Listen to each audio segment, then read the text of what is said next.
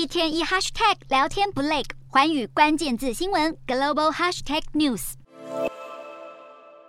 十一号，SpaceX 猎鹰九号火箭载着日本的月球探测新创公司 iSpace 的登月小艇玉兔儿，在美国佛州发射升空，业者信心满满，因为如果明年四月底任务顺利，将是全球首创民营公司成功登月。此外，分析指出，登月从美国、中国到日本等国，各国政府都积极抢进太空任务的发展和竞争，无论是执行项目或是预算规模，都呈现倍数成长。而今年全球对太空的相关投资更将达到两百五十五亿美元，比去年十年成长了五成九。另一方面，如今 SpaceX 的公司估值更有如其火箭一飞冲天。而十三号，《华尔街日报》报道，尽管太空探索科技公司 SpaceX 并没有公开上市，不过近期传出，为了给员工机会把持股变现，SpaceX 正在以每股七十七美元向市场出售员工股票，使得其估值来到一千四百亿美元，已经超过了军火之王洛克希德马丁。另一方面，马斯克打算在未来数十年内再把至少四点二万个星链人造卫星送上太空，而 SpaceX 更在十二月初宣布成立星盾，被视为是星链的卫星网络服务大升级。服务的对象则是美国的五角大厦和国家安全机构，以强化国安为目标，着重地球观测、安全通信和有效的载荷付管等三大领域，